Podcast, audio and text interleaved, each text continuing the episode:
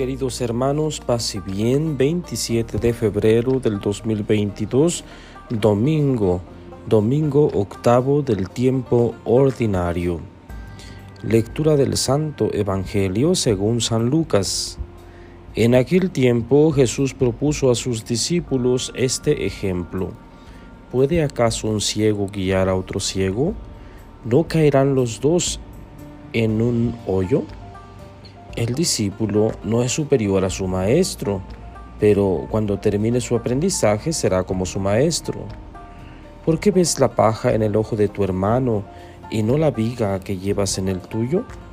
¿Cómo te atreves a decirle a tu hermano, déjame quitarte la paja que llevas en el ojo, si no adviertes la viga que llevas en el tuyo? Hipócrita, saca primero la viga que llevas en tu ojo, y entonces podrás ver para sacar la paja del ojo de tu hermano.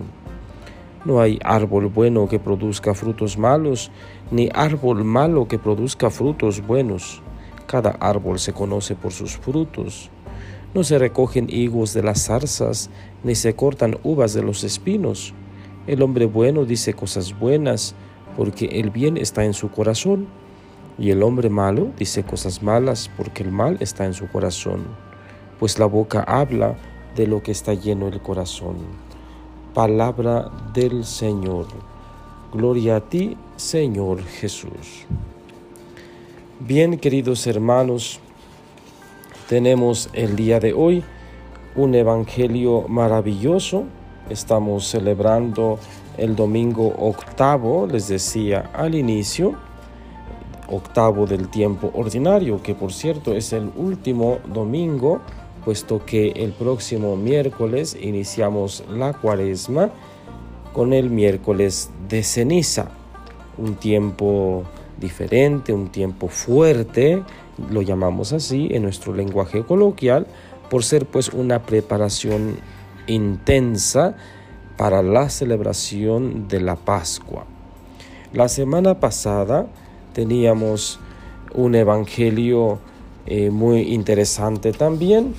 Y hoy tenemos, eh, digamos así, la eh, continuación de la misma temática. La semana pasada se nos invitaba en el capítulo 6, versículos 27 al 38, se nos invitaba a amar a los enemigos. Hagan el bien a los que los aborrecen, decía el Evangelio, y terminaba con una máxima, porque con la misma medida con que midan serán medidos. Un evangelio muy fuerte, muy, muy duro.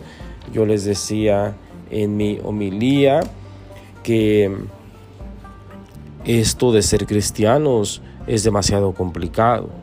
Si hiciéramos un examen, es más, si Jesús nos visitara y nos evaluara sobre el Evangelio del domingo pasado, bueno, pues quién sabe cuántos quedaríamos en la iglesia, porque todos, desde el Papa, los obispos, los sacerdotes, todos eh, tenemos, como decimos en nuestro lenguaje ordinario también, cola que nos pise que nos pisen, ¿verdad? Entonces, es decir, que todos cometemos esto, este tipo de acciones, pero no significa que nos debamos quedar ahí con los brazos cruzados y ya sin ese deseo de conversión por cierto también les decía, vamos a empezar ya el periodo propio, especial que la iglesia nos permite vivir eh, para convertirnos, para mejorar nuestra vida cristiana.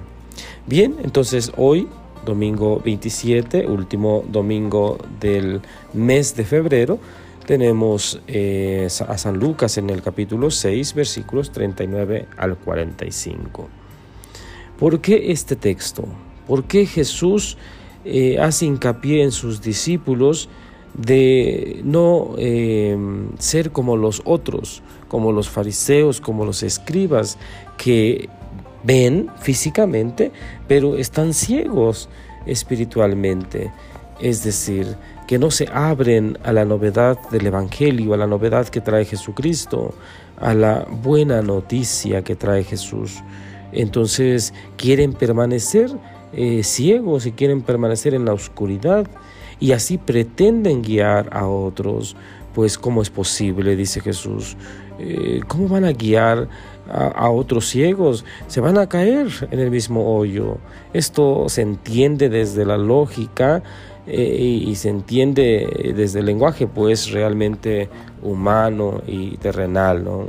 Jesús empieza así el Evangelio para hacer hincapié, repito, en sus discípulos que tienen que ser diferentes y habla pues de un ejemplo, digamos, eh, plástico eh, sobre la paja en el ojo del hermano y la viga, ¿no? Dice, ¿por qué ves la paja en el ojo de tu hermano y no la viga que llevas en el tuyo?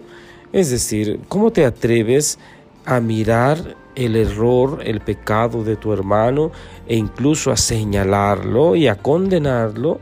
y no te atreves a mirar lo tuyo, lo que llevas en el tuyo, que es peor, ¿no? Es una viga. Lo de tu hermano eh, es una eh, algo pequeñito, ¿verdad? Pero lo tuyo es una viga. Es decir, es tremenda ceguera la tuya. La de tu hermano es una situación, digamos, que puede mejorar, pero la tuya es, es terrible. Entonces, ¿cómo te atreves? No significa, queridos hermanos, que debamos callar, porque, ah, yo soy peor, debo callar ante la maldad o el error de mi hermano y no señalárselo eh, para que mejore, para que se corrija, ¿verdad? Porque también debemos hablar de la corrección fraterna. De otro modo, estaríamos hablando del pecado de omisión, porque lo que hace mi hermano, el pecado de mi hermano, eh, puede ser pecado de omisión, omisión para mí, porque mm, no le digo nada, porque hago de cuenta que no pasa nada y, lo dejo caminar, ¿no? No es así. Mi hermano necesita de mí en cuanto eh, a la corrección fraterna en cuanto al amor y a la fraternidad y todo lo demás, ¿no? Pero hoy estamos hablando desde la guía que somos eh, de los otros, pero una guía correcta. ¿no? Eh, enseguida habla de la correspondencia que hay entre los eh, árboles, los árboles frutales y los frutos, valga la redundancia. Entonces, el árbol bueno, dice, produce frutos buenos, no puede producir frutos malos. Entonces, esto significa que Dios nos creó para dar frutos y nuestros frutos deben ser buenos, no malos, porque fuimos creados para el bien, no para el mal. Entonces hay una correspondencia lógica, eh, una correspondencia que Jesús señala el día de hoy. Entonces vamos a ser conocidos por los frutos que vamos a producir. Y no pueden ser otros frutos, no pueden ser eh, frutos diferentes, sino verdaderos, frutos verdaderos, buenos.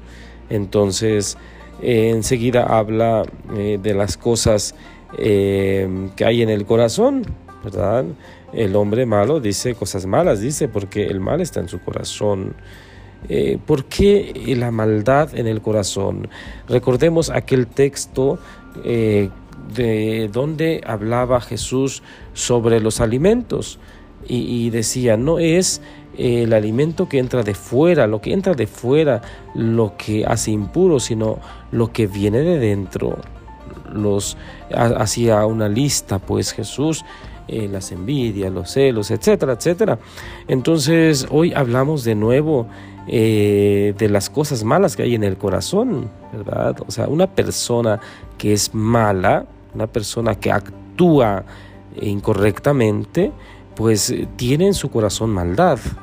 Entonces, em, porque dice, la boca habla de lo que está lleno el corazón. Es decir, si nosotros tenemos buenos sentimientos, los sentimientos de Jesús en nuestro corazón, obviamente vamos a expresarlo, vamos a manifestarlo eh, donde nos encontremos, con quien nos relacionemos. Pero si tenemos cosas malas, si no tenemos a Jesús, entonces, bueno, nuestras acciones van a ser malas. Es lo que vamos a expresar, es lo que vamos a compartir con los demás, cosas malas.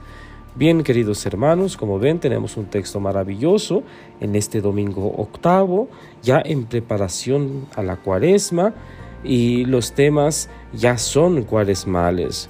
Jesús nos invita pues a probar la calidad del corazón a través de nuestros frutos, empezando por nuestras palabras. Las palabras no son inofensivas. Eh, el ambiente real, virtual, social, etcétera, puede envenenarse usando palabras violentas, eh, medias verdades, etcétera. Una manera de evaluarnos es ver eh, cómo se sienten los demás en nuestra presencia. Podríamos preguntarles a los más allegados, ¿cómo te sientes con mi presencia? Eh, ¿Te sientes cómodo, libre, seguro? ¿O por el contrario, te sientes juzgado, atemorizado, incómodo? También podríamos revisar el tipo de comentarios que hacemos. Nuestros comentarios son benévolos, eh, son sarcásticos, son eh, llevados por el cinismo, el enojo, eh, se han ido apropiando todas estas cosas eh, de nuestro corazón.